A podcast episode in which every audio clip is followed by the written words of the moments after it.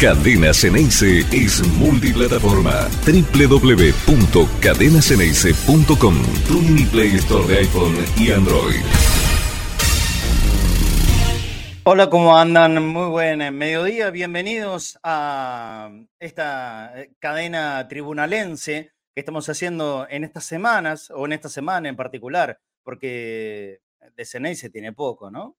De fútbol ni hablar. No, no decimos una palabra. Somos conectados, eh, conectados con abogados al mediodía. ¿Qué es lo que estamos haciendo últimamente? Bueno, no sé. En eh, minutos nomás, breves instantes, se va a estar eh, conectando nuestra compañera Anita Bordón, que está justamente en tribunales, donde hoy está pasando la actualidad de Boca. En este momento y desde las 12 del mediodía, un rato antes, cerca de las 11 y 25 aproximadamente, llegó Ricardo Rosica junto con el abogado eh, de Boca, Walter, y ahora no recuerdo bien el, apellido, y un rato más tarde, un poco antes de las 12, estaban citados a las 12, ¿de qué estamos hablando? De la famosa audiencia de conciliación llamada por, el juzgado número 11, la jueza Abrevaya, para tratar de acercar posiciones y, ver si se puede eh, finalmente eh, concurrir este domingo a hacer las elecciones en el club. Difícil, muy difícil. Pero bueno, todo puede pasar, ¿no es cierto? A esta hora todavía no, no, han, no han salido ninguno de los protagonistas de esta conciliación, ni de parte del oficialismo, ni de parte de la oposición.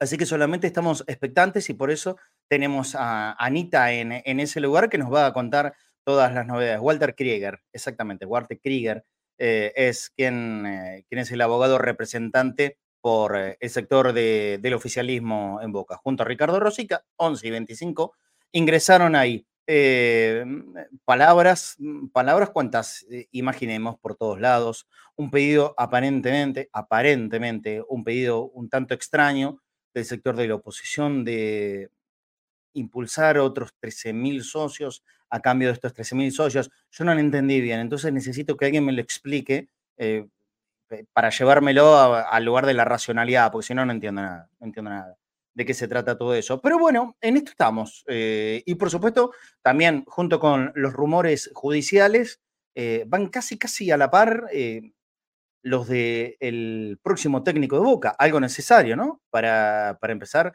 a, meternos en la temporada que viene.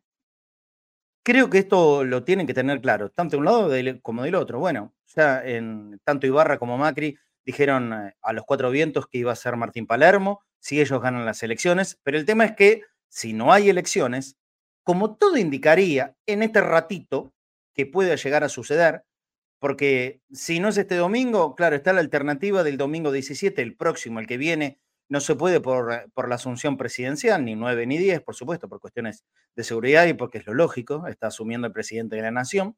Quedaría antes de las fiestas el, el domingo 17 de diciembre.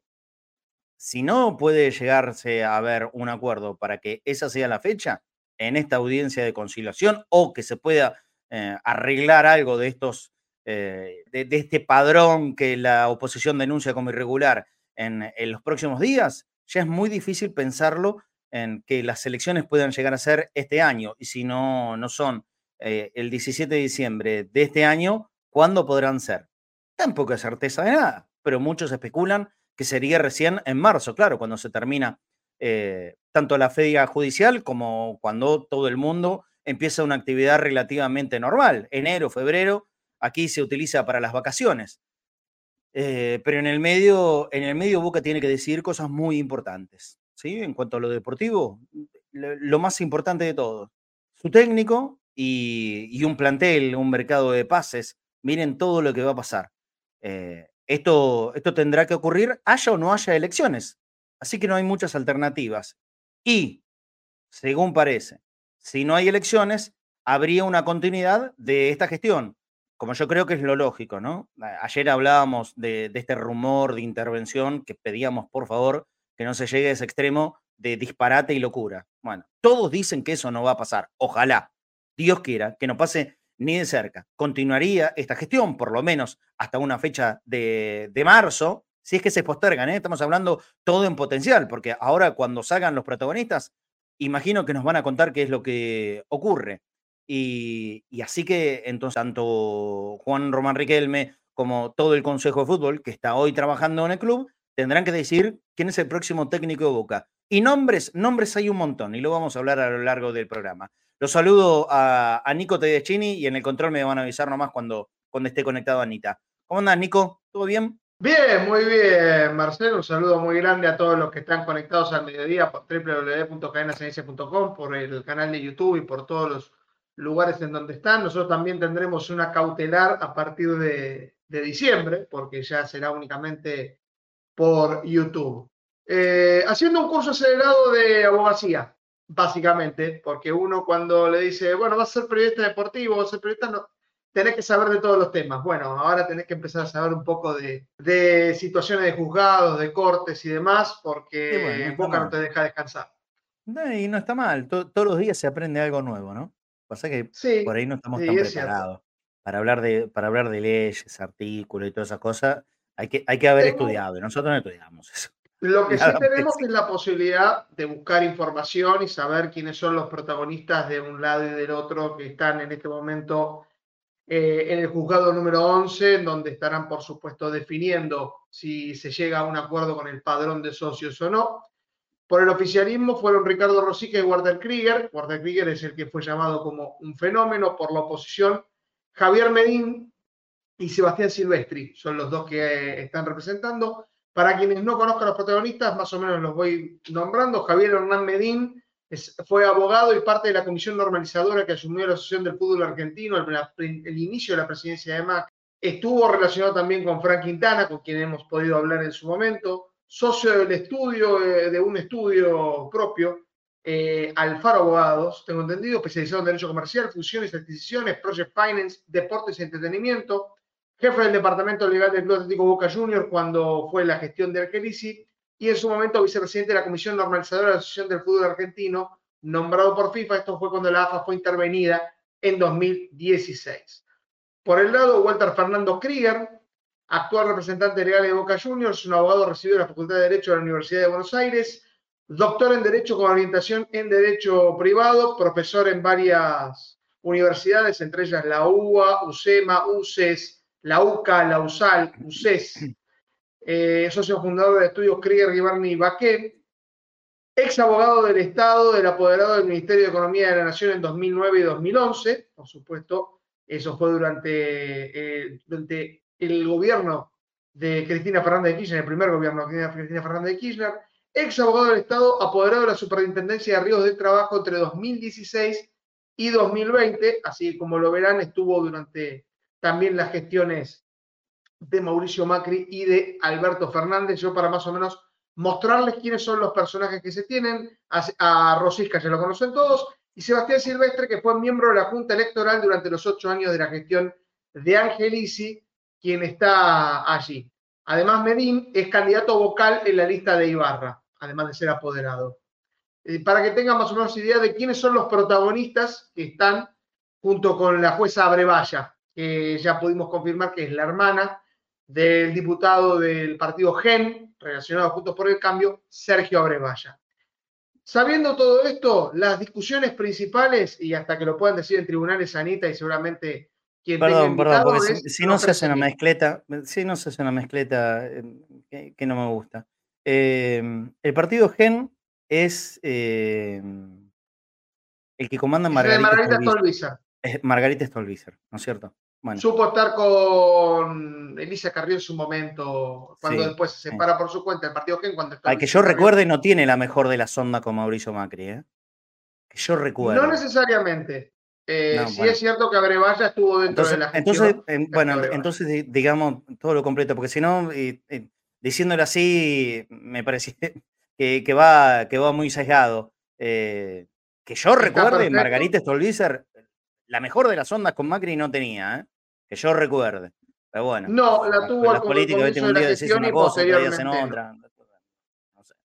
Y además cada persona puede tener una diferencia, si uno puede hablar eh, hay hermanos que tienen posiciones políticas totalmente diferentes. Eh, pregúntenle a los Santoro, pregúntenle a los Pinedo. Es mm, así un poco. Pero no quiero ir de la parte política, porque no es, lo, no es lo importante acá en el caso. ¿Qué es lo que ocurre? Hay 13.346 eh, socios que se discuten. Desde el oficialismo se habla de, un, de unos 4.100. ¿Por qué se habla del número 4.100?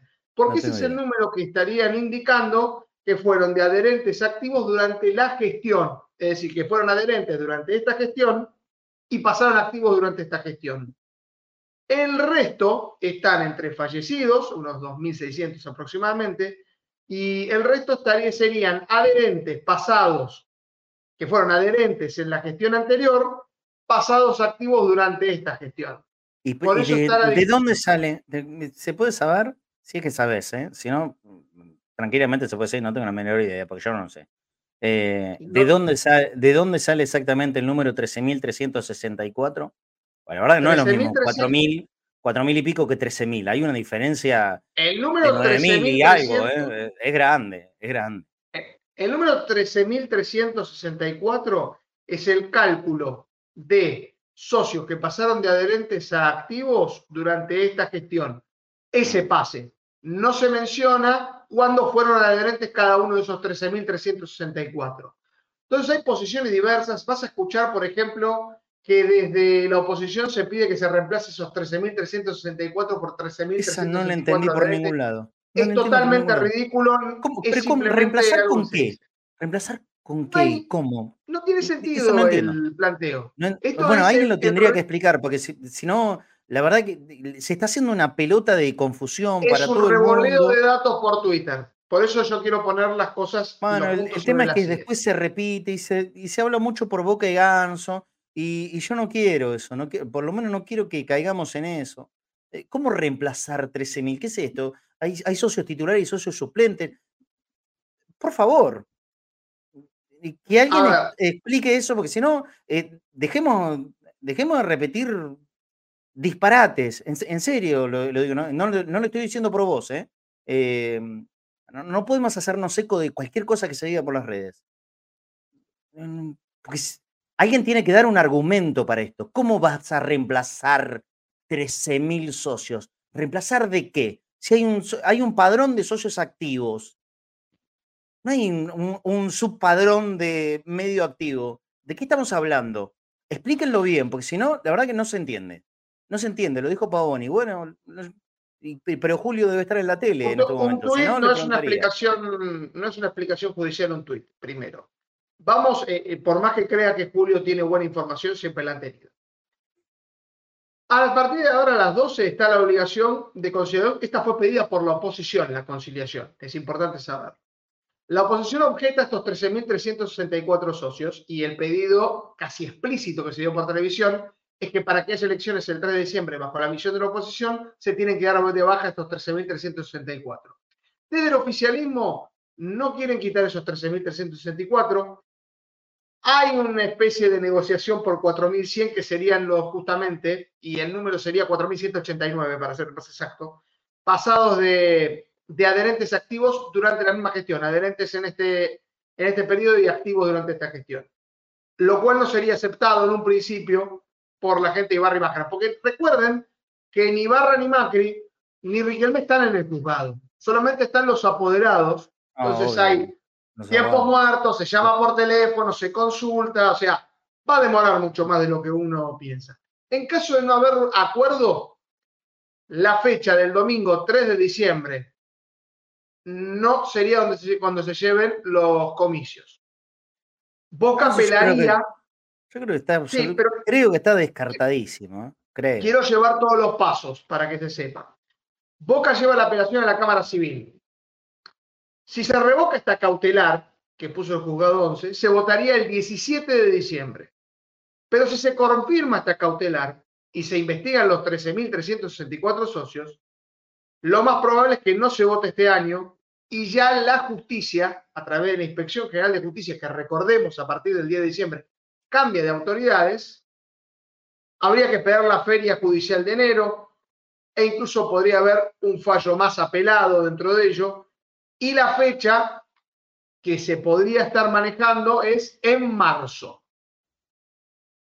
E incluso, por más de que todo el mundo diga que nadie quiere lo de la intervención, Existe la posibilidad todavía de intervención, ya hubo casos, en el caso de San Lorenzo la intervención de la Inspección eh, General de Justicia le permitió a las autoridades de San Lorenzo mantenerse como autoridades hasta un nuevo proceso eleccionario que se va a dar ahora el 17 de diciembre. En el caso de la Asociación del Fútbol Argentino, ante la cefalía de los votos, Armando Pérez toma la intervención. Como vicepresidente también estuvo Medín, parte de los que hoy están en la mediación. Quiero llevar todos estos datos porque todas estas opciones están sobre la mesa. Desde votar el 3, que es la más improbable, hasta que se vote el 17, hasta que se vote en marzo o hasta que se dé una intervención. Y la fecha buscada del 20 de diciembre, eh, de que se decida de la intervención, la razón por la cual se da esa fecha es porque el 20 de diciembre finaliza eh, el periodo en el cual debería estar gobernando la gestión actual de Jorge Amor Ameal y Juan Román Riquelme. Volviendo a destacar muy fuertemente, porque no quiero que nadie se confunda con esto. Eh, por ahora lo de la intervención son solamente especulaciones y rumores de la afuera. Nadie de ninguno de los sectores está hablando de intervención. ¿eh? Yo quiero dejarlo bien por el Momento, son eh, creo que especulaciones que no quiere llevarlo. Bueno, son especulaciones. Nosotros ayer hablamos profundo sobre el tema y yo, a ver, una locución me parece que muy clarita, que, que llegara a una intervención del club en este momento y por estas circunstancias sería un, una locura sin parangón, sería muchísimo daño eh, y no creo que pase, o, no quiero que pase, y a la vez no creo que pase. Entonces, lo de la intervención eh, vayámoslo dejando de lado y, recalquemos lo que, lo que dije al principio del programa.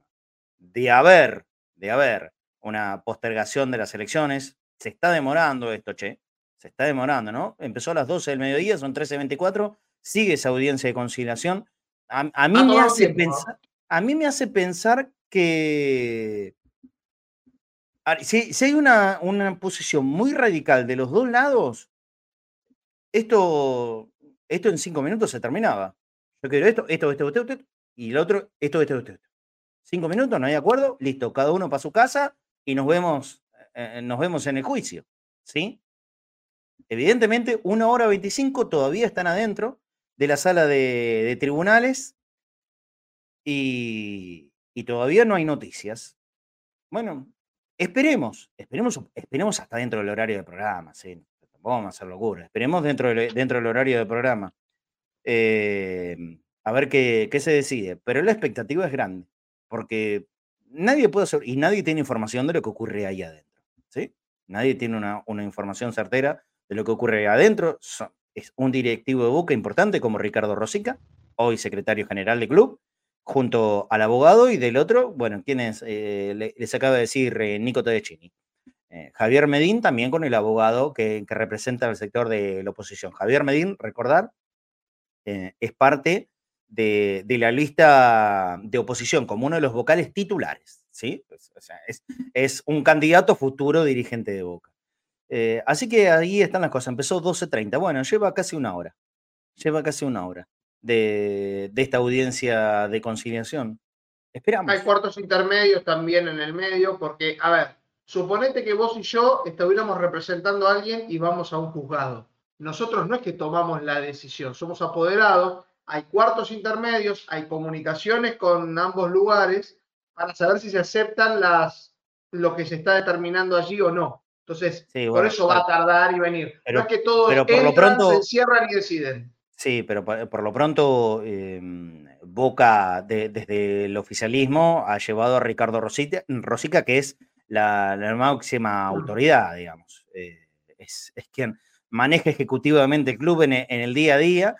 Hablaban que, se iban a llevar los padrones, ¿sí? Los padrones como, como ratificación de, lo que está defendiendo el oficialismo, de, su postura, y, que estaban dispuestos a que se revise uno por uno. Y no es que es una cuestión de abrir carpetotas así grandes, no. Una cuestión de, de sistemas y, seguramente expertos en, e, ese tema van a, eh, podrían hacerlo con, mucha celeridad, si es que hay irregularidades o no. Lo que pasa es que es todo muy raro, es todo muy confuso. Qué loco que nuestros nombres estén en ese listado, ¿no, Marcelo? Bueno, es que, es que se habla también de, habla de, se habla de ese tipo de cosas, se habla de ese tipo de cosas, ¿entendés? Eh, gente que no tiene nada que ver dentro de esos 13.364. Por eso yo pregunto de dónde viene ese número, eh, la señalización de esos números, por qué serían. Están hablando que dentro de esos em, socios eh, observados por la oposición estarían eh, propia gente que forma parte de, la oposición o hijos de ellos, que también un, grupo muy grande fueron socios hechos justamente en la etapa de Daniel Angelis, un quilombo, es un quilombo, es un lío, es muy confuso, por eso es, es, imposible eh, poder dar algo, viste, taxativo, lo que pasa es esto. No, la verdad es que nadie sabe exactamente qué es lo que pasa. Aquí hay una disputa judicial por el poder político en Boca. Dar una opinión definitiva para un lado o para el otro que lo haga la gente desde la afuera. Sí, y, yo creo que nadie, los, que ya tienen claro su voto no lo van a cambiar, pase lo que pase. ¿eh? Por más que le muestren lo que sea, que se termine eh, aceptando irregularidades entre Semil y no sé cuántos socios. El que tiene su el que lo vota a Riquelme lo va a votar a Riquelme igual. Y el que lo vota a Macri, si esto se determina que que fue una mentira, que fue una estrategia para embarrar la cancha, para, para retrasar la, la, selección. Lo va a votar a Macri igual. eso no se cambia. Yo me pregunto a quién beneficia esto. Estoy seguro a quién perjudica. Lo perjudica a Boca. Eso está clarísimo. Acá hay un solo perjudicado y es Boca. Boca es la víctima de todo esto. Eh, después, ¿hacia qué, a, qué lado beneficia exactamente esto? ¿Lo beneficia a Riquelme? Porque esto genera, me parece, un, un, enojo, eh, un, un, impulso, incluso para los que no querían ir a votar, como decía ayer, de, meterse en la votación y, y, dar un paso o dar un apoyo para Riquelme, enojados por entrometer a la justicia en todas estas cuestiones, o en realidad beneficia a la oposición, porque hay algunos que pueden llegar a pensar, uy, no, mirá, 13.000 socios hechos de mala manera. No sé a quién beneficia, no lo sé. Retrasar, retrasarlo perjudica a Boca, por lo que dijimos antes. Eh, aquí hay que resolver cosas muy importantes desde lo deportivo, desde lo futbolístico. Hay que decidir un técnico, hay que decidir jugadores que vienen, jugadores que se van, hay que decidir todo eso. Todo eso hay que decidirlo ahora. El equipo vuelve a trabajar el 27 de diciembre sería genial empezar a tener la certeza quién va a ser el que va, el que va a armar todo el laburo de aquí a todo el próximo año. Estaría buenísimo. ¿Para qué? Para la tranquilidad de todos, sabiendo que no termina siendo un buen año desde los resultados, estuvimos muy, muy ilusionados con la Copa Libertadores, nos quedamos en la puerta, y después en, el torneo local los puntos fueron muy pocos, tanto es así que nos dejaba afuera de la Copa Libertadores. Y tendremos que jugar la Sudamericana. Bueno, pero hay que afrontarlo. Y hay que afrontarlo bien. tiene que ir bien plantado el 2024. No se puede resignar otro año. ¿Tenemos en claro eso? Ella es bravo no jugar un año de Copa Libertadores, es bravo. Eh, sería muchísimo peor un segundo año. Entonces, hay que ir fortalecido, hay que ir con un equipo que esté armado, con un técnico, ojalá que sea un técnico prestigioso. Y eso hay que hacerlo ahora. Y si postergamos, postergamos, postergamos, postergamos, ¿quién te asegura vos? No sé, pongo un nombre. Riquelme elige a Peckerman. Riquelme elige que el técnico, eh, el técnico que él elige para Boca es Peckerman. En marzo se vota. En las votaciones pierde la lista oficialista y gana la oposición. ¿Qué va a hacer Boca? ¿Lo va a sacar de los pelos a Peckerman y va a traer a Palermo? ¿Se entiende esto? Suponete que Riquelme, como pareciera, tiene todo casi arreglado con Arturo Vidal, el chileno, para que sea jugador de Boca. Y viene, se presenta con toda la pompa, ¿no? De una figura internacional, que no está en el mejor momento, claramente no está en el mejor momento, pero eh, todo lo que ha sido en su trayectoria eh, eh, es importante, tiene un nombre fuerte en, el mundo del fútbol, Arturo Vidal. viene a Boca. En marzo, suponete que eso pase, el oficialismo román pierde las elecciones. ¿Qué pasa con Arturo Vidal? ¿Hacia dónde va? Yo creo que hay que pensar y analizar todos los potenciales escenarios. Este es uno, ¿eh? Este es uno. ¿Qué pasa? ¿Alguien se puso a pensar eso? No solamente es el, postergar el acto eleccionario y no pasa nada. No, no para. No, no pasa nada. En el medio tenés que elegir un técnico, tenés que cambiar jugadores, tenés un mercado de pases. En el, en el mercado de pases eh, se maneja mucha plata, mucha plata. ¿Cuánto Boca va a estar dispuesto a erogar en un mercado de pases con algo tan difuso respecto de, de quienes mandan en el club? ¿Cuánto estás dispuesto a hacerlo? ¿En serio, lo pensamos? ¿Alguno lo pensó o no todavía? Creo que tengo conectado a, conectada, mejor dicho, Anita Bordón, que como les decía hace un rato está en, las puertas de, tribunales. Ahora le vamos a preguntar bien exactamente la dirección en donde está, donde está ella, porque ahí es donde ocurre todo. Te saludo. Hola Anita querida, ¿cómo andás? Buen mediodía.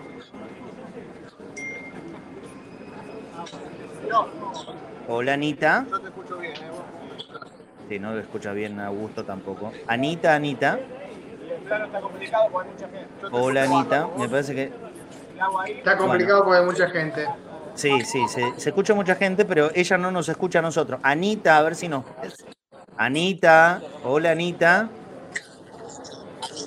No, no, no, no nos escucha. Bueno, mutémosla y si no, ¿saben qué? Eh, llamémosla por teléfono, así sale por teléfono. Escuchar se escuchaba bárbaro, ¿eh? pero evidentemente ella no, no nos escuchaba a nosotros, se escucha todo el murmullo ambiente de ahí de la puerta de tribunales, se escuchaba a Augusto César desde atrás. Eh, llamémosla por teléfono, Anita, ¿sí? Y la sacamos al aire por ahí para que nos cuente lo que está pasando por esos lugares. Es, en el Palacio de Tribunales, ¿no? Esto, ahí en, en Talcahuano. Sí, eh, bien, bien. Talcahuano. Va a haber una medida de fuerza también. 400. En ese momento. Sí, sí. 400, eh, 500. Ah, no me acuerdo bien. Eh, bueno, ahí el, Palacio de Tribunales. Eh, ahí, está, está pasando esta audiencia de conciliación entre oficialismo y oposición. Bueno, ahora me quedé ansioso. Quiero ver si hay alguna novedad en este momento con Anita. Llamémosla, por favor, llamémosla eh, para que, nos cuente qué anda pasando por ahí. 550, exactamente. Talcahuano 550. Entre La Valle y Tucumán. Ahí está. El, Palacio de Tribunales, pero me parece que estaban entrando por, una puerta de costadito, o por La Valle o por Tucumán, por ahí andaban entrando. ¿Cómo, Nico? Eh, fue mi zona de trabajo por años, pero yo trabajaba más por la zona de la calle Libertad, así que he pasado bastante por ahí. Eh, según me informaban algunos amigos de judiciales, también hay manifestaciones de. Hay paro también, va a haber algunas situaciones incómodas también ese mismo día que se iban a dar mientras todo el mundo iba a tribunales por el juzgado Así que eh, un día movido en tribunales y no solamente para Boca, sino también para el país. Bien, bien. Eh, acá me está mandando mensaje privado. Sí, llamémosla. Llamémosla por teléfono, por favor, Anita. Eh, aparentemente va para largo el tema, ¿eh? Va para largo el tema. A mí déjame especular que si va para largo el tema es porque están tratando de charlar alguna posibilidad. Para mí es muy difícil igual el 3, ¿eh? Yo lo veo muy complejo a que sea el 3. Pero esperemos. 3, 17, marzo, intervención. Esas son las cuatro posibilidades que puede haber de resolución. Saquemos intervención, por el amor de Dios. Pero están las cuatro, hay que agregarlas. Bueno, saquémosla, saquémosla. Bueno, esperemos, che, eh, como dice acá Manuel BJ, hay que, hay que esperar. Eh, yo sigo pensando esto. Si es una audiencia donde los dos iban con la idea de no negociar absolutamente nada, se termina en cinco minutos, se dan la mano y a otra cosa. Em, que se quede Estoy leyendo los mensajes de Anita. Eh, ahora, ahora te llamamos. Le voy a escribir. Ahora te llamamos, tranquila, tranquila. Se pone, se pone ansiosa. Se pone, se pone, ansiosa. Llamémosla. tienen el teléfono, ¿sí? Tienen el teléfono Anita. Eh, a ver, ¿ya la tenemos? Estamos llamando y nada. A ver. Bueno, intentemos, intentemos otra vez, porque ella está ahí, en el, teléfono que les pasé. Quiero que nos cuente alguien que está ahí en ese lugar y nosotros estamos lejos, nosotros no nos enteramos. Eh, y ella, ella nos va a poder contar novedades. Sobre todo, me interesa mucho que alguien me explique esto de los 13.000. o es un disparate total, eh, o, es un disparate total. Yo creo que son las dos las opciones. Disparatado.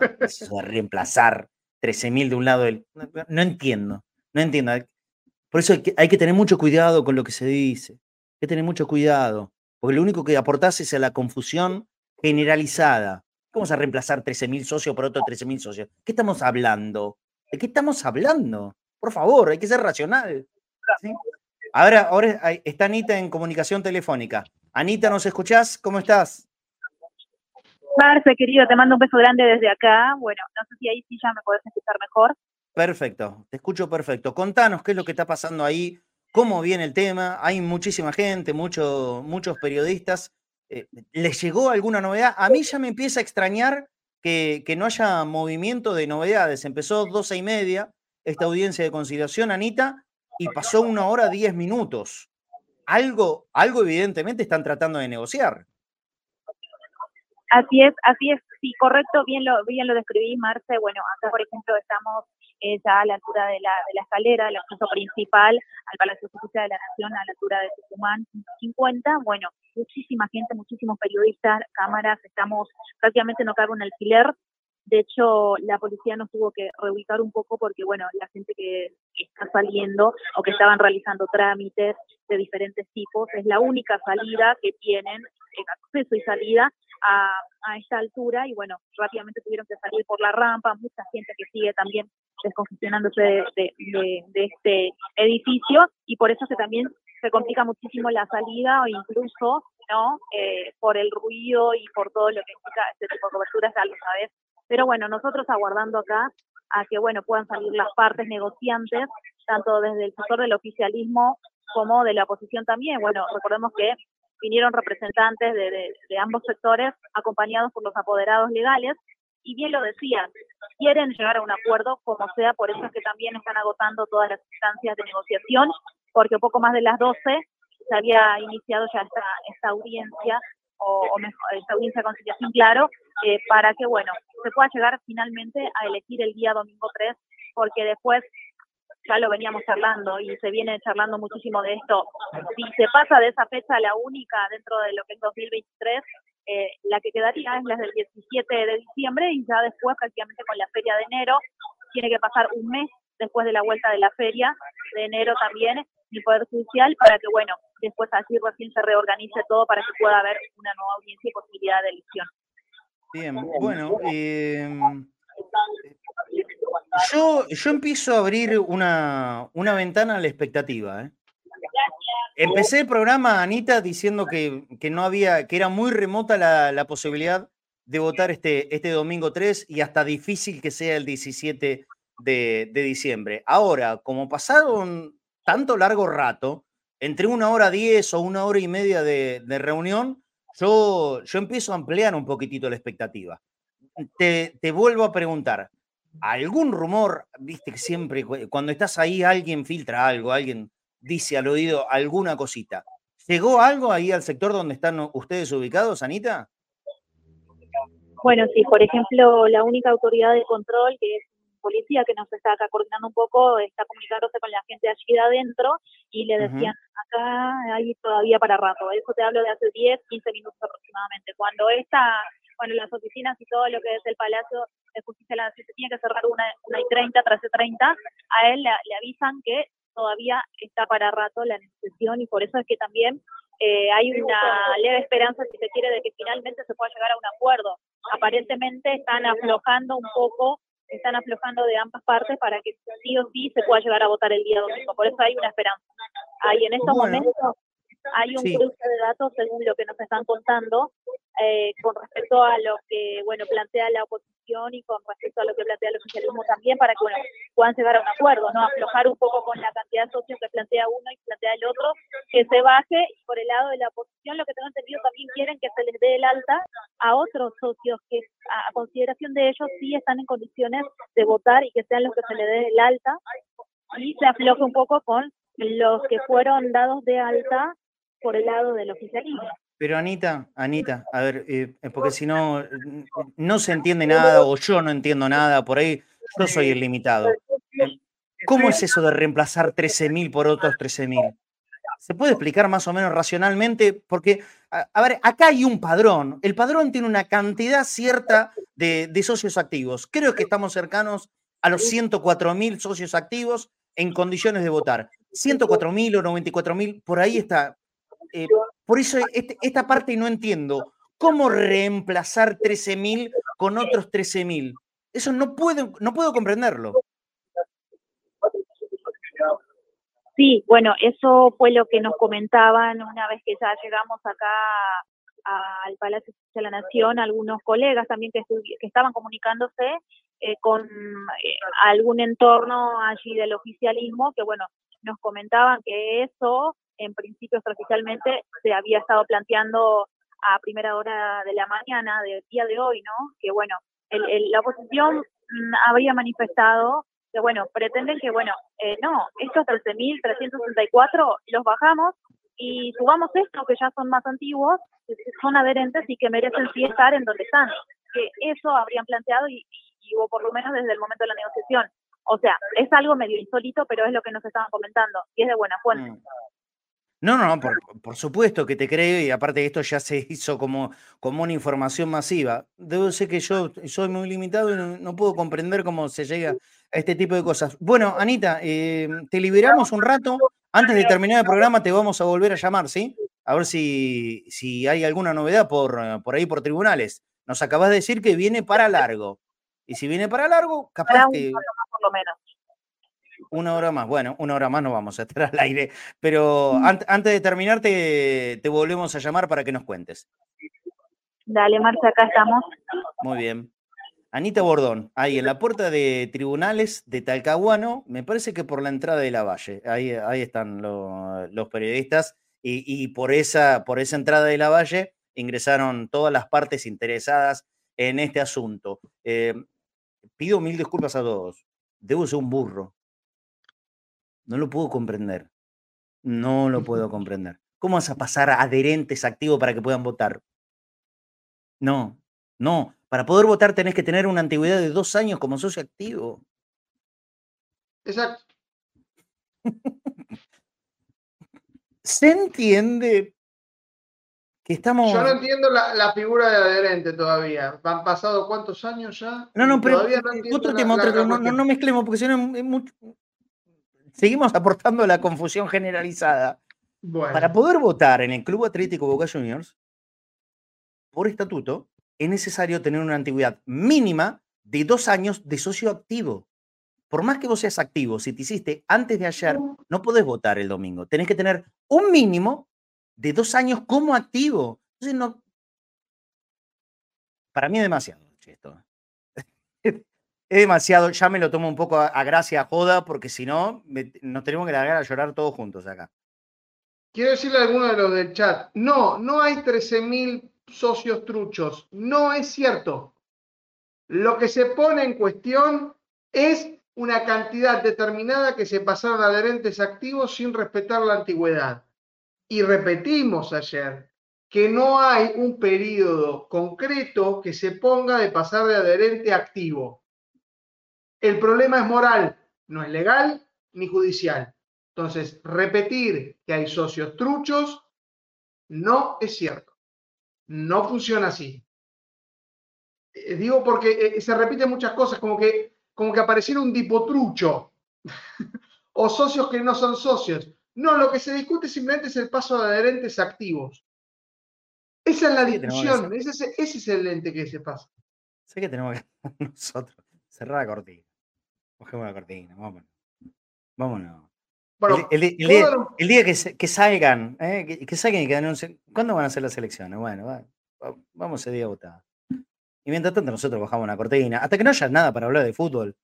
¿Qué vamos a seguir diciendo? repitiendo disparates que aparecen en, las redes, eh, que no hay ninguna explicación eh, lógica para esto, operaciones, porque hay mucho pereta por todos lados. Miren que las operaciones no son de un solo lado. Por lo menos a, mí no me metan en esa. A nosotros no nos metan en esa. Les pedimos, por favor. Las operetas vuelan, pero es, una cosa. Te tiran piedras de, operaciones por todos lados. Conmigo no cuenten. Conmigo no cuenten. No cuente nadie conmigo en eso. prefiero bajar la cortina, de verdad lo digo. Prefiero bajar la cortina y venir acá cuando, cuando nos enteremos, che, vamos a votar tal día. 3 de diciembre, 17 de diciembre, 1 de marzo, cuando sea. Pero, en serio, me estoy sintiendo parte de un circo. Y hago mal el rol de payaso. Lo hago mal, no me sale. No, de verdad lo digo, no, no, no me sale. No, no, no me siento genuino. Me siento que estoy acá hablando de algo que no sé. O que lo que vaya diciendo puede llegar a estar em, sectorizado por un lado, que tiene su particular, interés y, no, no pienso engancharme en ninguno. No pienso engancharme en ninguno. Es todo muy desprolijo. Sí, ni hablar, Emanuel. Y yo estoy muy confundido, pero estoy confundido de verdad, no me estoy haciendo el confundido. Estoy confundido. Es un quilombo. Estamos en medio de una audiencia de conciliación y sale una pseudo información diciendo que, que pretenden cambiar esos 13.000 observados por otros 13.000. ¿Cómo por otros 13.000? ¿Cómo por otros 13.000? Por Dios. ¿De qué estamos hablando? ¿De qué estamos hablando? Bueno, no sé. No sé. El gran circo de la selección de Boca. Yo, jugarla de payaso, no, no, no, soy malo, soy malo. Actúo mal, no, no, no, no tengo carisma para ser payaso, no sé hacer acrobacia, nada, no sé nada de todo eso. Entonces, ¿qué estamos haciendo acá? Pretendimos informar, o pretendemos informar. Por eso nos vamos a quedar un ratito más en el programa, esperando a ver si, si Anita eh, puede, puede tener alguna novedad, que está ahí parada desde hace un buen rato, pobre Ana, en, en la puerta de tribunales. Porque, porque cumplimos con esta primordial función de tratar de informar. Pasa algo, informamos. Pero después se está haciendo toda especulación y bastante absurda, che. Bastante absurda. ¿No te parece a vos? ¿O lo siento yo solo? Si nos llenamos de datos y hablábamos de los abogados, que esto, que lo otro, Estamos, estamos jugando al revoleo y no está bueno. No está bueno. No, pues si no nos transformamos en, en lo que no queremos ser. O por lo menos yo no quiero ser eso. No quiero ser eso. No quiero transformar cadena, cadena ni en un centro de operaciones para ningún lado, eh, ni en monitos repetidores. Yo si tengo una información la doy por la que tengo yo. Por eso hay una compañera. ¿sí? Hay una compañera a la que llamamos que está en la puerta de tribunales. No repito lo que se dice en la tele, en la radio o en las redes mucho menos. No que me pongan captura de pantalla. No, operaciones de ningún lado. Operaciones de ningún lado. Pero estoy. Estoy perdido. Estoy perdido. en, un momento digo, ¿qué, ¿qué estoy haciendo acá?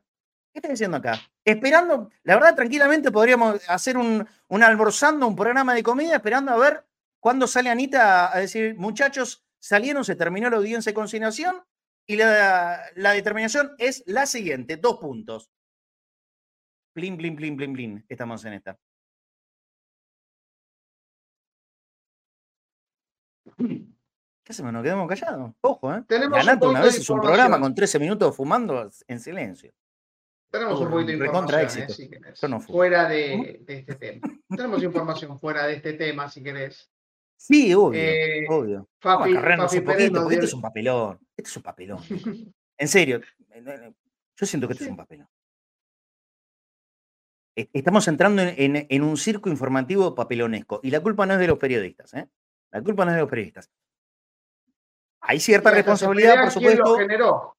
Hay cierta responsabilidad en prestarse a, a círculos operadores. Y yo no lo digo que todos lo hagan de, mala voluntad, pero hay algunos que saben perfectamente qué están haciendo, cómo están haciendo y por qué lo están haciendo. ¿Sí? Pero dale, dale, vamos, vamos a correr un poquito de este tema si tenés otra cosa, dale. Lo poco muy extrañar el mercado de pases. Perdóname. Sí, Juan, tenés razón. Voy a extrañar el mercado de pases. Total. Empezamos a hablar del mercado de pases. Que vuelvan. Sí, sí, tenés razón. Sí, Juan, totalmente. Dame el mercado de pases un millón de veces antes que esto. Sí. Totalmente, totalmente. Dale, dale, Nico, perdón que te corto. No hay problema. Son 23. Eh, esta información es de Fabi Pérez.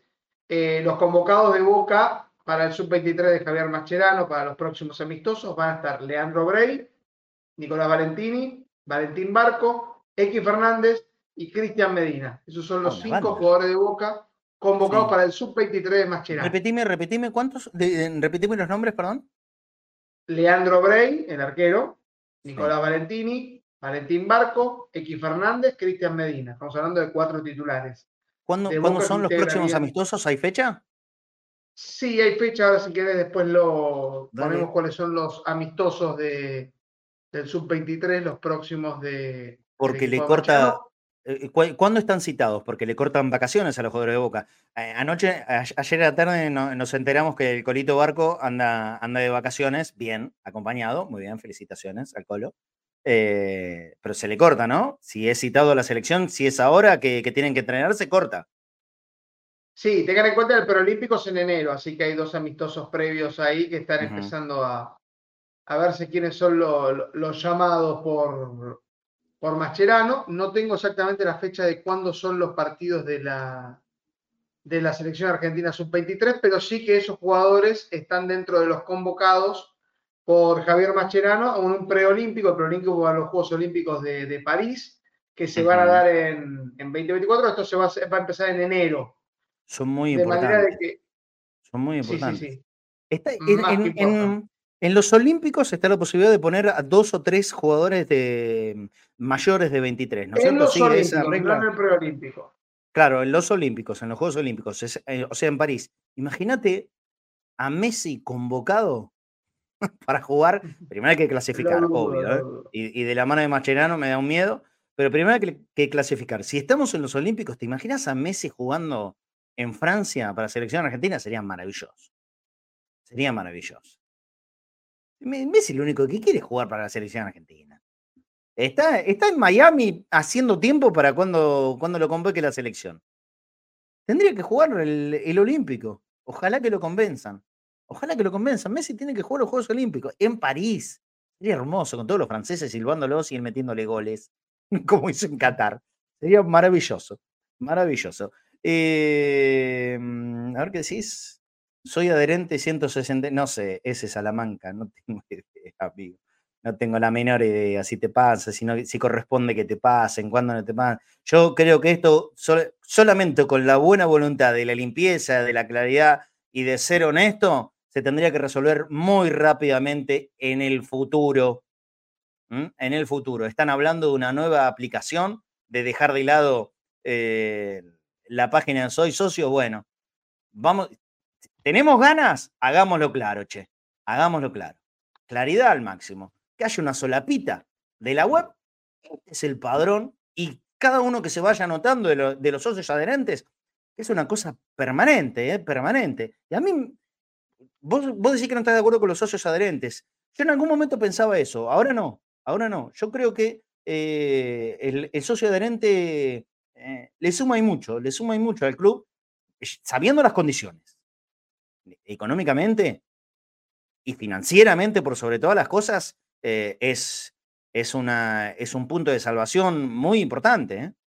Para Boca, para River, que son los, los dos clubes eh, más importante y que, más socios tienen, no, sabéis la cantidad de guita. Es imposible sacarlos hoy por hoy. Si a Boca y a River se les ocurre alguna gestión bajarle los socios adherentes, se derrumban financieramente. Es imposible. Esto tenés que adaptarlo y clarificarlo. Tenés que ser honesto, ni más ni menos que eso. Ser honesto, ser claros. Una web que indique, Julito Julito Pérez se anotó el día 28 de noviembre a las 14.32 y es el socio adherente número punto último de la cola. Y así para abajo, así para abajo. Y que haya una web y que vos pongas la flechita para arriba y vayas viendo a ver quién va quedando más cercano de la posibilidad de ser socio activo.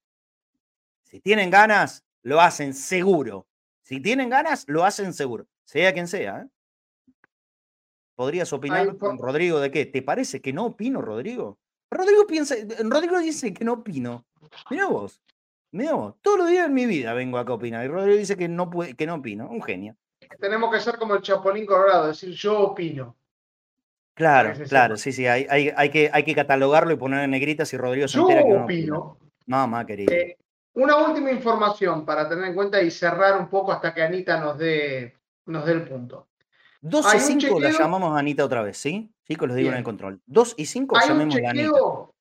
De los 13.346 eh, socios pasados de adelante activos objetados por la oposición, el número que fueron activos aún cuando presidía Daniel Angelici son 4.189 de esos 13.346 objetados.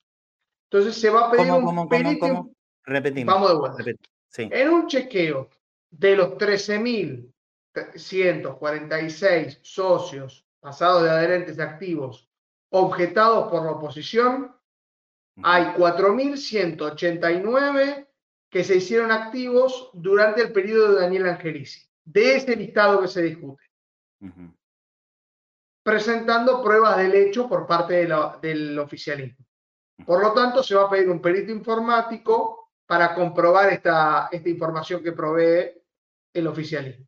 Bueno, el oficialismo además lleva el estatuto del club que marca que no hace falta tener antigüedad como adherente para pasar activo, esto es lo que decíamos ayer, que no está determinado el periodo, ni que la dirigencia lo tenga prohibido, que son cosas que han hecho todas las dirigencias anteriores. Esto es lo que dice el oficialismo.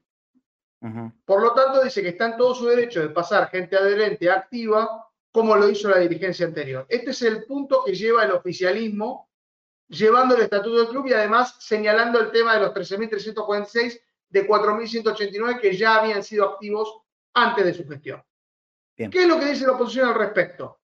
La oposición por el momento mantiene su postura de que se retiren los 13.346 socios pasados de adherentes activos para poder votar el domingo 3 de diciembre. De manera que las dos posiciones no han llegado a un acuerdo y todavía están discutiendo esto. Pero estas son las dos posiciones que se están manteniendo en el juzgado número 11. Bueno, en cinco minutos llamamos a Anita y, sí nos cerramos con el tema, por, por lo menos por el día de hoy. Respecto a lo que decías recién de, los cinco convocados de Boca para la sub-20 de Mascherano, aquí Dania Cornero me pasa las fechas de, de los partidos de este preolímpico. ¿Dónde se juega el preolímpico, Che? En Venezuela. En Venezuela. Bueno. Sí, eh, hay dos partidos amistosos anteriores a ello, que no sé cuándo están las fechas. Acá tengo las fechas oficiales de los partidos. Domingo 21 de enero a las 8 de la noche, Argentina-Paraguay. Después miércoles 24 de enero, también todo a las 8 de la noche. Perú-Argentina. Martes 30 de enero, Chile-Argentina. Y cierran el 2 de febrero, la, primera, la fase de grupos, digamos, eh, con, con Argentina-Uruguay. Atento a lo siguiente. Perdóname. Atento a lo siguiente. Contando estos partidos, más los amistosos, más obviamente los entrenamientos, hay que tener en claro que esta lista de jugadores que diste, que están integradas, a ver si me acuerdo, Leandro Bray, Valentini, X Fernández, el Colo Barco y me falta uno. Cristian Medina. Y Cristian Medina son de los, de los cinco jugadores, eh, tres, tres titulares, uno casi, y el otro es, eh, es el tercer arquero hoy por hoy de Boca. Pero creo que el 2024 es el momento del salto para Bray, lo merece. Em, son cinco jugadores importantes que Boca no los va a tener a lo largo de toda la pretemporada y de todo el inicio del próximo torneo. ¿eh? El próximo torneo, tengo entendido, todavía no hay una oficialización, pero se va a empezar el último fin de semana de enero. Estamos hablando de una nueva Copa de la Liga, no torneo largo, sino Copa de la Liga. Boca no va a tener estos cinco jugadores recontra claves en el 2023. Vuelvo temas para atrás. Perdónenme, eh, me hago repetitivo. Vuelvo temas para atrás. Sabiendo esta situación, yo sé que en tribunales esto, pero me nefrega, mira, la verdad, eh, nosotros acá estamos por padrones, no por pelota. Bueno, yo pienso en la pelota, ¿sí? En la pelota, en la camiseta, en la pasión de millones y millones y millones de argentinos y de extranjeros también que son hinchas de boca. Permítame pensar un minutito en esto. Hay cinco jugadores recontra claves que se te van. No hacen la pretemporada, no empiezan el campeonato. Porque los tiene que reemplazar. Para reemplazarlo, o va a tener que recurrir a sus divisiones inferiores, o va a tener que hacer un mercado de pases serio. Serio, porque se van a perder varios partidos. La pretemporada, con todo lo importante que siempre es, pero bueno, son chicos, digamos que uno puede tomar como que eso lo, lo pueden manejar un poco mejor, son todos muy jóvenes. Y hasta por ahí nomás, porque la pretemporada siempre es imprescindible, sea grande o chico, ¿eh? Pero bueno, ok, es la selección argentina y cuando te llama la selección, eh, no, se puede siquiera recurrir a, ninguna otra cosa y ellos deben creer lógicamente. Eh, pero empieza el campeonato sin estos cinco jugadores, repito, tres titulares seguro, uno casi y el otro que estaba para dar el salto. ¿Quién lo resuelve todo eso? Ojalá que en el momento que salgan estos muchachos de adentro eh, nos den una fecha de elecciones. Porque Boca tiene cosas muy importantes, muy importantes. Votemos y después que decida la mayoría. Que gane el que decida la mayoría. Pero resolvamos lo importante, Boca.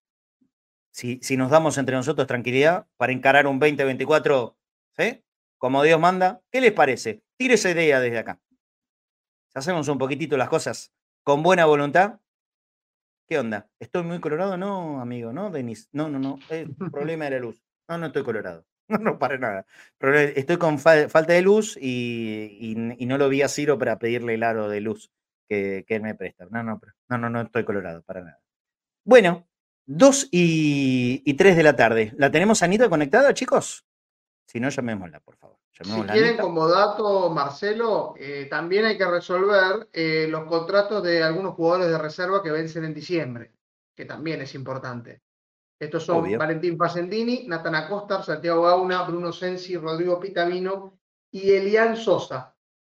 Por lo tanto, tienen que firmar su contrato profesional con Boca, de manera, eh, si no, quedarían como jugadores libres a partir de que finalice el mes de diciembre. Esa es otra cosa que también eh, la nueva gestión, la que salga elegida de elecciones, debe resolver, además del tema del técnico.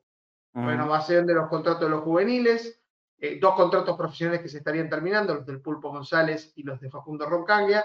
y por supuesto, que nombraste, eh, Nico, están, o, si no todos, la mayoría que salieron campeones con Rutman, ¿no es cierto? De Exactamente. ¿Sí? Que se van de sub-20. Tiene que resolverse su situación contractual antes de diciembre. Bien, bien, bien. Bueno, perfecto. Eh, estamos esperando por la última comunicación con Anita y después de hablar con Anita, si nos dice que hay alguna novedad, la diremos al aire y si no, cerramos el programa con el don dato que tenga preparado Nico para, para el día de hoy. Eh, ¿Vieron la nota con el señor Federico Pollack? Nosotros la repetimos anoche a, las 22 horas. Eh, tuvo buena repercusión. Creo que es una persona que tiene guardado un lugar en la historia de nuestro club que, seguramente no, se le da. Hay muchas personas importantes a lo largo de, la historia de Boca que, tal vez no le damos la, relevancia que, han tenido. En su momento fue, fue el hombre que nos permitió estar, estar de pie. ¿sí? Eh, la intervención en ese momento. En otro contexto absolutamente diferente a lo que soy, ¿eh? absolutamente diferente. Por eso, ayer marcábamos las diferencias de un, un tiempo y otro de un año y otro, el 84, que lo tenía a boca de rodillas, con el 2023, que nada que ver, esto es, es una, una disputa que tiene que ver con, con lo político. Indudablemente que es así. Bueno, insistamos, insistamos con Anita a ver si, si nos puede atender. Le vuelvo a mandar mensajes. Le estamos llamando como a Susana. Anita Bordo. ¿Saben qué? Vamos, Sí, para, quiero leer la pregunta descolgada de Juan Pablo Andrada. Me dice, Juan Marce, consulta descolgada. ¿Se hizo alguna vez la juntada de cadena de planetario? Estaría bueno si no se hizo. No, Juan Pablo, no se hizo todavía. Y creo que estamos en tiempo de poder hacerlo. Estamos en tiempo de poder hacerlo. ¿Vos te prendés, Teschini?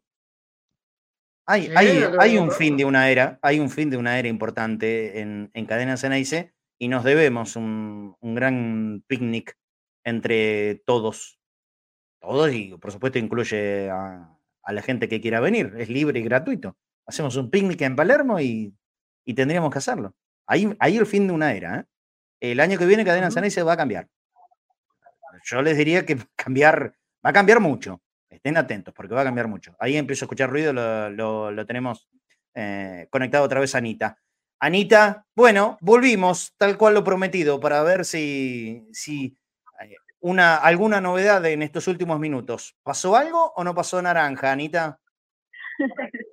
Mira, Marce, sí, muchas novedades todavía. Seguimos aguardando acá en, escalera, no podemos avanzar más que esto, porque de hecho ahora la, descongestión del edificio del Palacio de Justicia de la Nación es mayor aún a la de hace un rato nada más.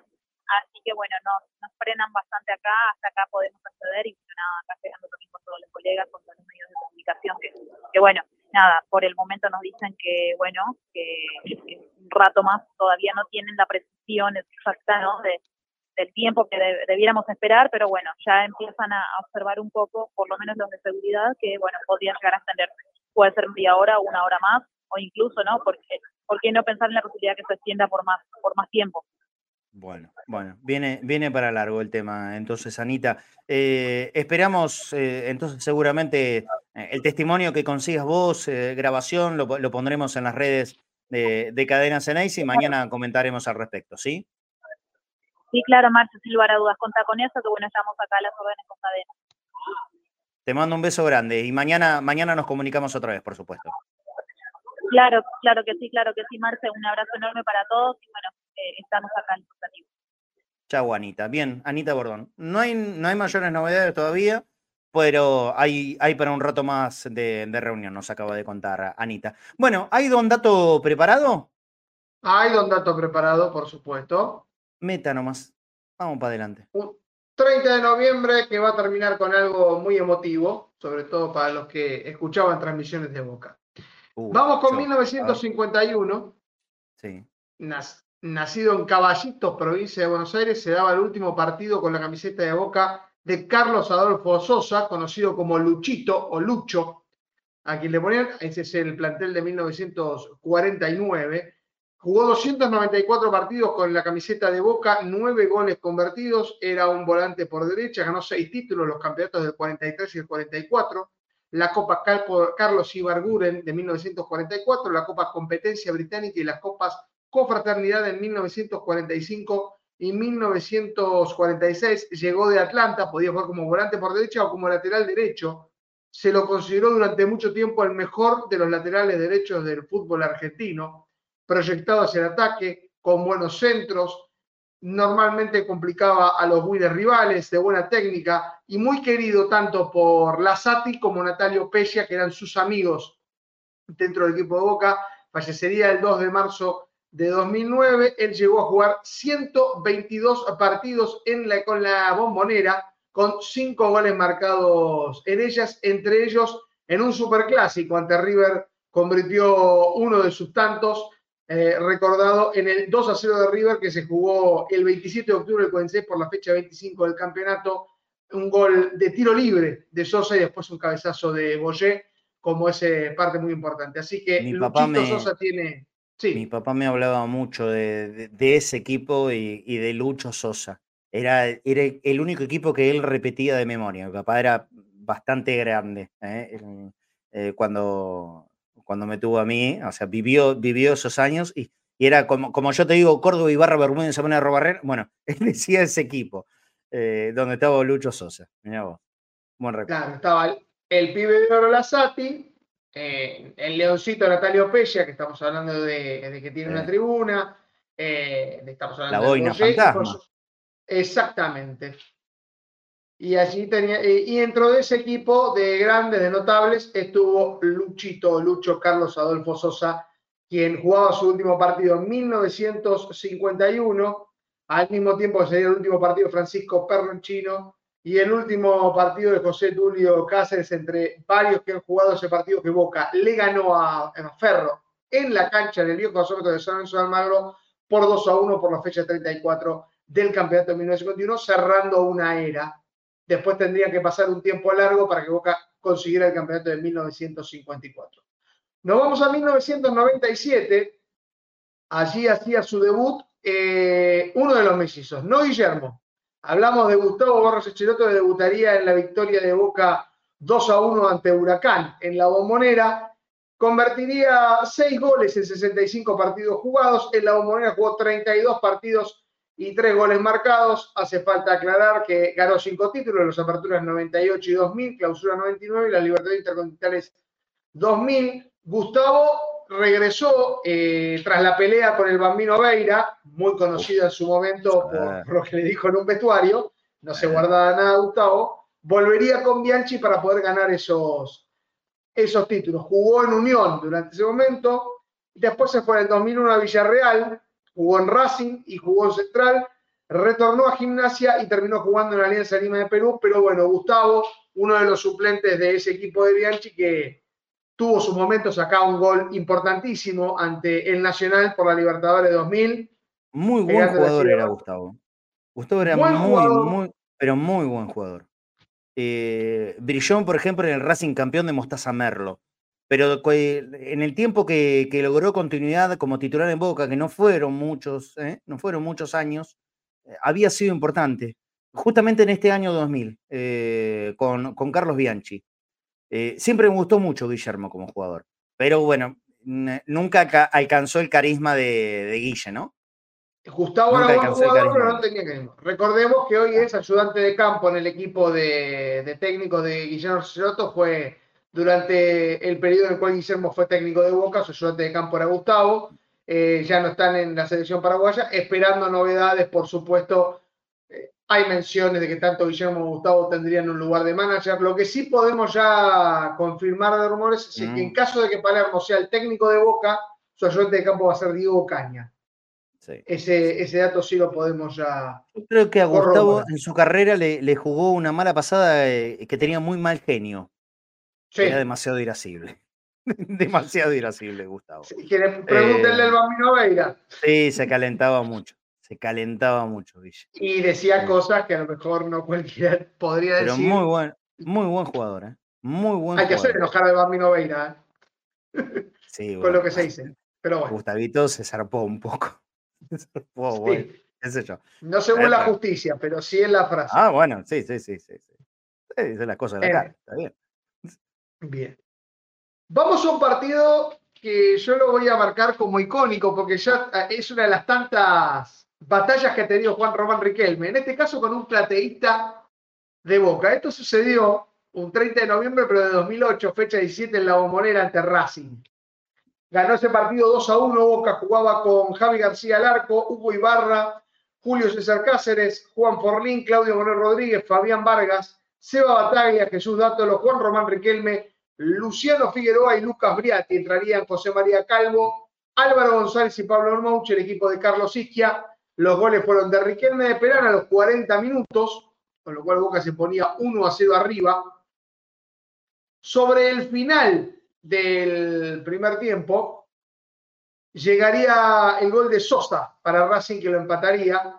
El equipo dirigido por el Chocho Liop, Franco Sosa es el correntino que convertiría el gol. Aquí venía el, centro, el cabezazo, ahí contra la punta y el festejo de la gente de Racing, Franco Sosa convirtiendo el 1 a 1. Pero el gol importante, el gol importante, más allá de, es el que se viene ahora a los 14 minutos del segundo tiempo.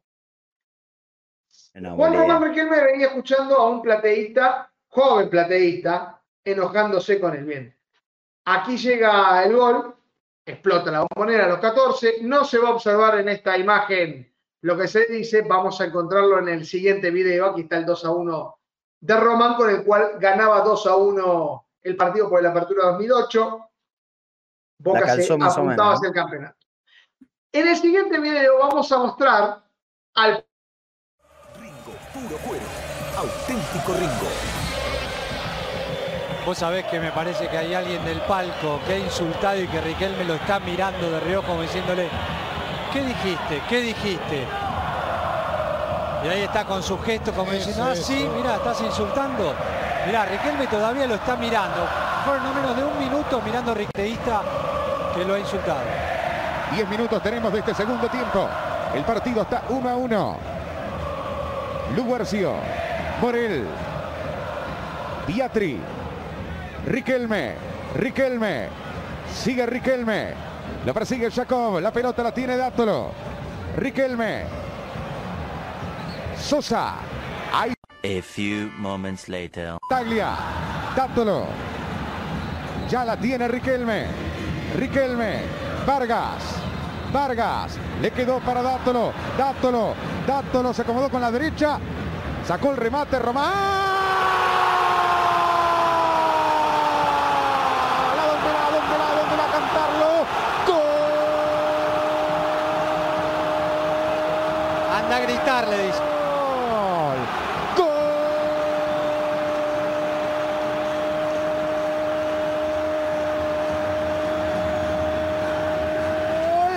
de Boca. Por eso nos preguntábamos a dónde iba a gritarlo.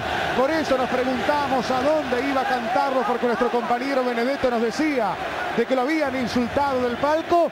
Ahí iba Román, por eso lo preguntábamos en el gol. Señoras y señores, Boca puntero absoluto del campeonato. Se cae la cancha con Riquelme. El partido está 2 a 1.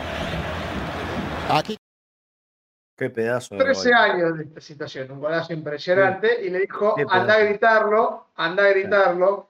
Eh, era un chico, eh, creo que era menor de edad en ese momento, y alguien lo Sí. fue a lo fue a encarar, por supuesto. No querían su surtir un de- poco. Sí, sí, no de querían fama. surtir. Eh, hemos visto en la tribuna muchas veces gente peleándose por fútbol, pero fue. eh, quería más remarcar ese momento porque eh, es una de las tantas peleas que hemos visto de Juan Román Riquelme, en este caso dentro de la cancha, con un Eh, Salva- plateísta. salvando las distancias, también le había pasado Bianchi cuando, cuando defendió a, a Caneo. Sí, pero bueno.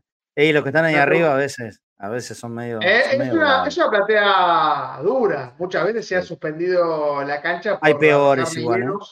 Hay peores. Te Sí, sí. regalo la de San Lorenzo, la de Vélez, la de Uf. Independiente, ¿sabes lo que es? No tienen tanto acceso como tal. Pero quería hacer un recuerdo más, más lindo. Dale, Eh, hace, hace 12 años nos dejaba Pancho Caldiero, relator histórico de partidario de Boca. Y tenemos una- imágenes de dónde era que relataba en la vieja cancha de Boca en 1993 y algunos de sus relatos históricos. Si es que querés cerrar con eso, Dale, Marce, sí, meté, meté algún audio, sí, cómo no. Y no. tiene, una, y tiene, por supuesto, una. eh, la cabina número 11 tiene su nombre, tiene un. Ahora es cabina número 12, pero en su momento era la cabina número 11, en donde hay Me una placa recordando a, Me parece. a Pancho Caldiero, que debería que seguir sacaron. estando ahí. sí, Esa sí, placa debería seguir allí. Eh, de hecho, cuando. Moyo dice para pan, es para Pancho Caldiero. Ese, ese significa ese para pan. Lo que Sí. pasa es que después se llevó a, a otros niveles. Vamos a escuchar un poquito, un poco el relato de Pancho Caldiero, filmado de 1993, cuando las cabinas estaban del otro lado, desde la torre, y desde allí transmitía Pancho Caldiero un partido de 1993 de Boca. A ver Dale, si- tenemos el- Gómez al centro, corta Medero. El rebote quedó para Cabañas, Cabañas que la viene a buscar. Gómez que pone, Gómez que gana, Gómez que se lleva la pelota, Junta que rechaza y juega para Márcico. Y la réplica de Boquita y la tiene Márcico. Márcico en la mitad de la cancha, que taco que hizo. Vino para Cabañas, Cabañas para Tyson, Tyson con la pelota. Tyson con la pelota, la tiró al claro, vino para Márcico, será gol. El Beto Márcico enganchó, enganchó, enganchó, enganchó. El Beto tiró un caño, Schubert, Tapia. ¡Gol! No, no, no, no, no. Para mí es gol, a ver qué dice el juez de línea, piden gol. Piden gol, pelota pegó en el travesaño, picó adentro. Habrá picado adentro. Se lo quieren comer al juez de línea, Márcico, te digo que merecía. Para Martínez, pelota dividida, sale Carlos Enrique, le gana Martínez, roba la pelota Martínez, jugada de gol. eh. Martínez, Martínez, jugada de gol, Martínez, jugada de gol. Se la sacaron a Martínez. Junta, pegale, Blasito, Blasito, Blasito, Blasito, centro, centro, centro. Tyson va a esperar, saca Mainardi. El rebote está quedando para Márcico. Me tiene el Vito, el Vito Márcico. Meterá el bochazo al área levantó el centro Márcico. La devolución le quedó a Cabañas, había sacado Fabri. Completa Lema. ¿Cómo corre ese Lema? ¿Cómo saca? Viene Soñora. Soñora medio tiro para Nefa. Nefa con la pelota engancha. Nefa lo hizo bien. Pegale, Nefa. Pegale. Nefa para Márcico, para Márcico, Márcico, Márcico. Se cayó en la media luna. Lo tocaron. Pide falta. Saca Gómez. Va a buscar McAllister. Otra vez insistimos. McAllister hace una seña. Levanta el centro. McAllister jugó para Márcico. La paró con el pecho. Giró. Tu gol, Beto, tu gol, Beto, tu gol. Al medio. Martínez. ¡Gol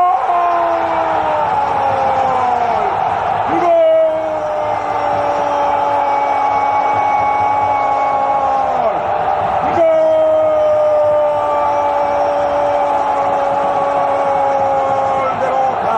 De Boquita, de Boquita, de Boquita, de Bocaza. De Bocaza Martínez, Manteca con rabia, con furia Manteca, Manteca el Beto hizo un jugador. La tiró al medio, Parecía que otra vez se desperdiciaba y Manteca dio media vuelta y la metió arriba. La metió arriba sobre el ángulo superior izquierdo.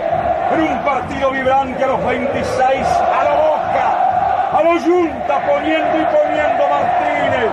El Yoruga, el Yoruga Martínez, Manteca el gol. Ojeda que parecía invencible. Tiembla la bombonera. Manteca Martínez para mi boca, para mi boquita, Manteca. Aldierito está feliz. eh. Mantequita lo hizo feliz. Sergio Martínez, 26. Boquita gana 1 a 0.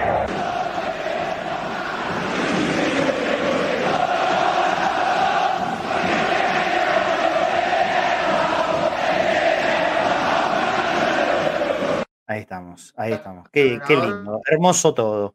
Los relatos de Pancho, las imágenes, esa vieja bombonera, que era una locura, las cabinas que estaban bien arriba y estaban eh, un tanto inclinadas, porque si no, no, no no había forma de poder ver el- la línea, la, la primera línea, digamos, la, de, la del banco de los suplentes. Entonces las cabinas de transmisión de radio estaban un toquecito inclinadas, ¿sí? Parecía que te ibas adentro de la cancha. Hermoso. Como, como hacía. Maradona en el palco. eh, cuando los palcos, que un agarrador para relator, qué relator de la puta madre, la, la dicción de Pancho, ¿no? El, el tono de la voz. eh, realmente, realmente. Eh, sí, de, de los más grandes, si no el más grande. De los que, eh, que, que yo, que yo viví, relator de Boca, yo creo que el mejor de todos. El mejor de todos. Y, y siempre aclarando que yo fui siempre un seguidor de Víctor Hugo, pero si hablamos de Boca, de Boca Pancho Caldiero era el número uno, sin dudas, el número uno. Y, y nadie, nadie pudo alcanzar la, la trascendencia de Pancho. Era no solamente un gran relator, un gran profesional, eh, sino quienes lo, lo conocieron, todos dicen que era una, una gran persona. Bueno, hoy, hoy hace 12 años que eso fue. Pucha, pasa, pasa mucho el tiempo. Y, y ver, y ver esas imágenes de, de la bombonera, 15 años tenía. Eh, el año 93 debe ser de los últimos partidos que, que compartí con mi viejo en, en la bombonera. Eh, bueno, Este es un Boca 1 Lanús 0 del 12 de marzo del 93, fecha 5 del torneo clausura. Como decían, el gol por eso. de Manteca Martínez y jugaban Navarro Montoya, Chiche Soñora, Luis Medero, Moya, McAllister, Cabañas, Junta, Tapia, Márcico, Martínez y Acosta. Sí, acuerdo. sorprendentemente, ese partido jugaba de volante. Sí, me acuerdo, es, es el equipo, es el torneo posterior a haber salido campeones de la Apertura 92. Eh, había mucha ilusión, fue un campeonato malo, eh, ese. Eh, habíamos empezado, creo que este partido, creo que fue, fue 1 a 1, creo que terminó 1 a 1 el partido. Habíamos empatado también con Talleres de Córdoba. Era, un- era un equipo, el, el campeón más el Beto Acosta. La verdad que se había armado lindo Boca, pero, pero no pudo hacer un buen campeonato. Se fue eso y empezó- demasiado. y empezó el lío, sobre todo empezó el lío de los halcones y las palomas. Ahí explota todo para el carajo.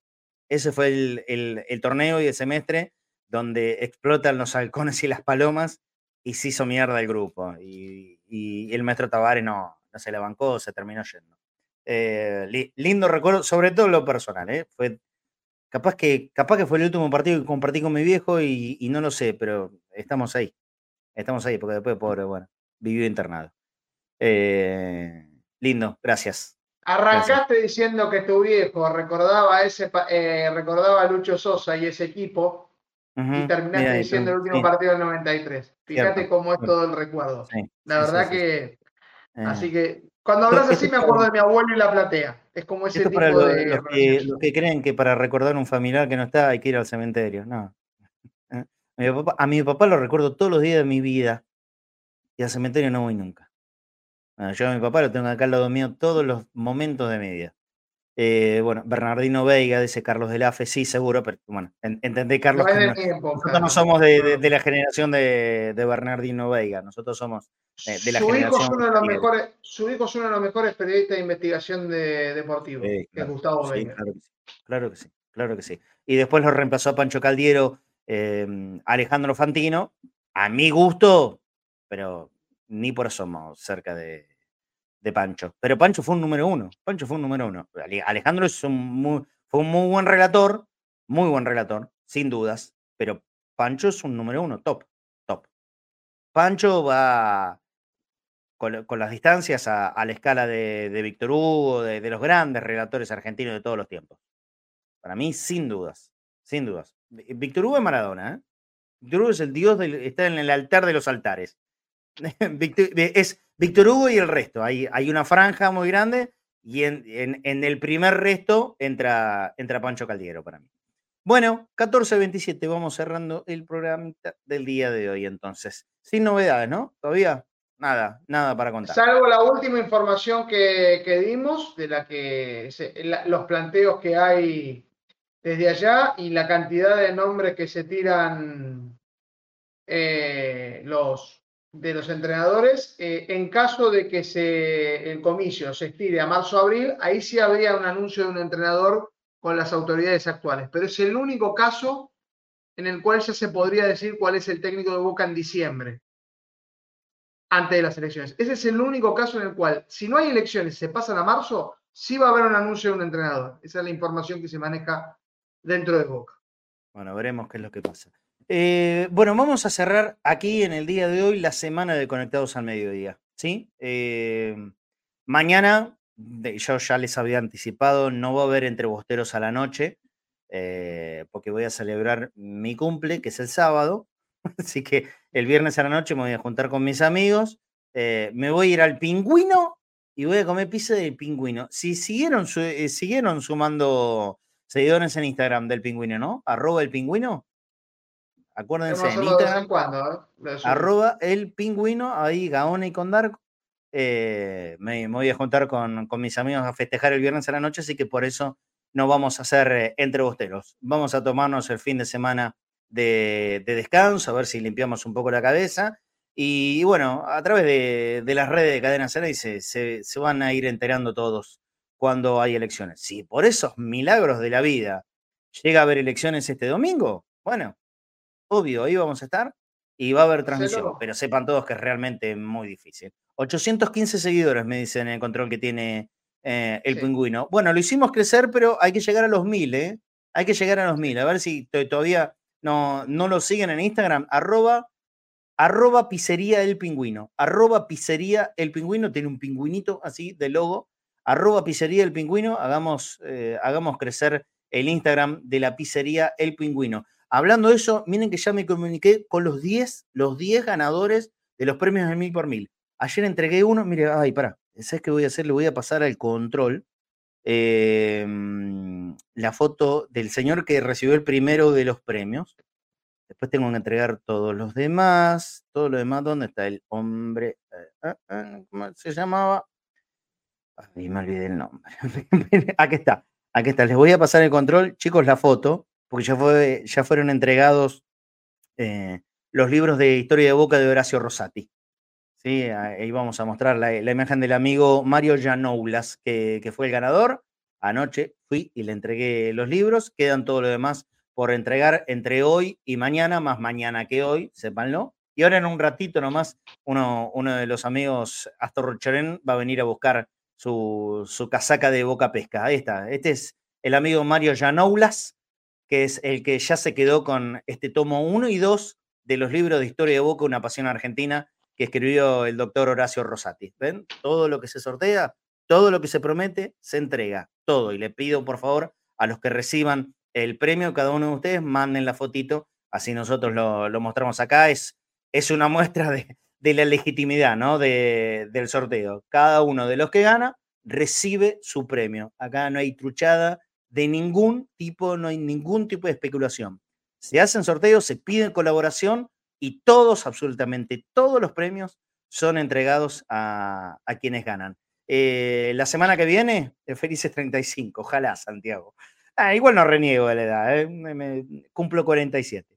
Eh, la, semana, la semana que viene, si estamos acá, aunque sea un, un, día en la semana, vamos a hacer un, un, lanzamiento del sorteo para fin de año, ¿sí?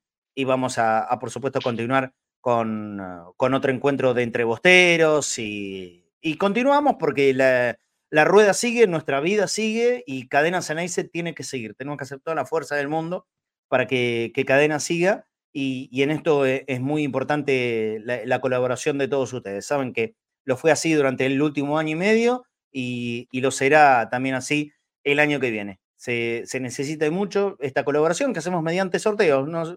de acá se entrega premios y, ustedes, los que pueden, por supuesto, aportan desde, desde el lugar que puedan en Mercado Pago, boca.cadena.ceneice. Boca.cadena.ceneice y también un código QR que está hecho especialmente para la gente que vive en el exterior. Gracias a los que están saludando por el cumple. Igual no lo hagan. Salúdenme el sábado. ¿Eh? que dice que mala suerte. El sábado, el sábado cumplo yo. Ya sé que no nos vamos a encontrar antes, pero bueno, me saludan el lunes. ¿Sí? Eh, bueno, ahí me llega un montón de saludos de cumpleaños. El sábado, yo cumple el 2 de diciembre, el sábado, el sábado. Eh, y vamos a estar acá, y vamos a estar acá eh, informando la semana que viene a ver qué pasa con, con las elecciones. Y, y, en algún momento tenemos que hacer esto, Nico, que teníamos previsto, ¿no? Del el análisis global del año de Boca. Así que vamos, a estar acá hasta final, hasta final de la temporada. ¿Cómo? Tendremos posibilidad. Yo tengo una pregunta, Marcel. Sí, sí, sí lo vamos a tener que hacer. al teatro, me dijeron, bueno, no pudiste ir el martes.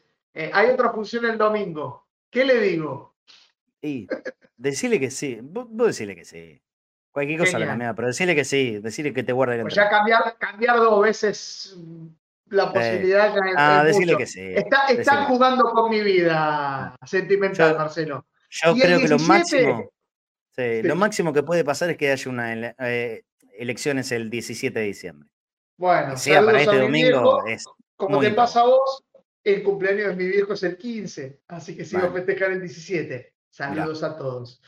Sí, sí, sí, bueno, la pizzería de Gastón es la mejor, dice Alejandro Val. Bueno, evidentemente ha ido Alejandro y lo conoce. Arroba pizzería el pingüino. Síganlo en Instagram, le dan una, una gran mano a, Gastón, que, que es súper, súper, súper hincha de boca y, muy buena gente y ha colaborado para esta, esta cruzada del mil por mil de Cadena Ceneice, que si Dios quiere, el año que viene, por supuesto, volveremos a, hacer otro. Pero tenemos algún sorteito un tanto más fugaz pensado de aquí hasta, hasta fin de, este año. El lunes les, les, cuento bien. Ya hay gente que igual participa, ¿eh? ya lo he dicho los nombres, hay gente que igual participa. Todos los que puedan colaborar eh, van a ir sumando numeritos para el sorteo de fin de año. Acuérdense, boca.cadena.ceneice, el Mercado Pago y, el QR en PayPal. Chau, Nico. Nos vemos seguramente el lunes. Nos vemos el lunes entonces. Descansamos para, el día de mañana entonces, donde seguramente después tendremos más novedades. ¿Sabes qué, Nico? ¿Qué más podemos hacer? no hay más nada para decir.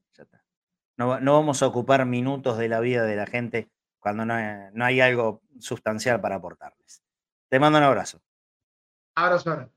Sí, mencionando a Marce una aceituna. No, te voy a dar, seguramente te va a dar un abrazo grande, Gastón. Pueden nombrarme con, con, absoluta tranquilidad. Si van, Pizzería El Pingüino, esquina de Gaona y Condarco, aquí en la ciudad de Buenos Aires. Bueno, gente, eh, gracias por acompañarnos esta semana turbulenta, en la que en definitiva todavía no, no sacamos nada en claro. Eh, a mí me da tristeza esta situación. ¿Qué, les puedo decir? Yo no, no, no, estoy contento, no creo que ningún hincha de boca eh, verdadero y sin, sin, ninguna otra doble intención puede estar con, alegría en, estos momentos que, estamos viviendo como club. Y va más allá de los pensamientos, la ideología, el querer votar a uno o el otro, que todo el mundo tiene eh, la libertad para, pensar y opinar lo que quiera. Eh, pero lo que se pide es poder tener la misma libertad también para elegir, para votar, en tiempo y forma, cuando eligen, eh, cuando lo elijan, cuando lo decidan, cuando lo determine la justicia, no sé. Pero, pero votar y votar lo antes posible porque Boca necesita resolver otro tipo de situaciones, aparte de sus más, máximas autoridades dirigenciales. Por supuesto que eso es súper importante, importantísimo, pero no es, no es lo único. Y lo que nos desvela a todos acá no es quien esté de presidente de turno, sino cuando, cuando el equipo sale a la cancha. Estamos de acuerdo en eso, ¿no? Y en, eso se tiene que, ocupar quien quede a cargo, ya sea la continuidad de, Román, una, una posibilidad de renovación de comisión directiva con los que anteriormente habían gobernado, como Ibarra, como Macri, quien sea, elija cada uno al que mejor le venga en gana, al que mejor le venga en gana. Simplemente hay que procurar cuidar al club, cuidar al club y que no estemos como hoy pasa con todos los periodistas que cubren el día a día de Boca, ni en la puerta de la bombonera, ni en la puerta de Casa Amarilla, ni en la puerta del predio allá en Ezeiza, sino que todos los que están en el día a día cubriendo Boca están en las puertas del Palacio de Tribunales. ¿Les parece que fue realmente necesario llegar a esto? Es triste. Ojalá que la semana que viene podamos recibirlos a ustedes en este Conectados al Mediodía con otra cara, con otro gesto y con un boca bastante más normalizado. Les mando un abrazo grande a todos y, el lunes acá firmes otra. Chao.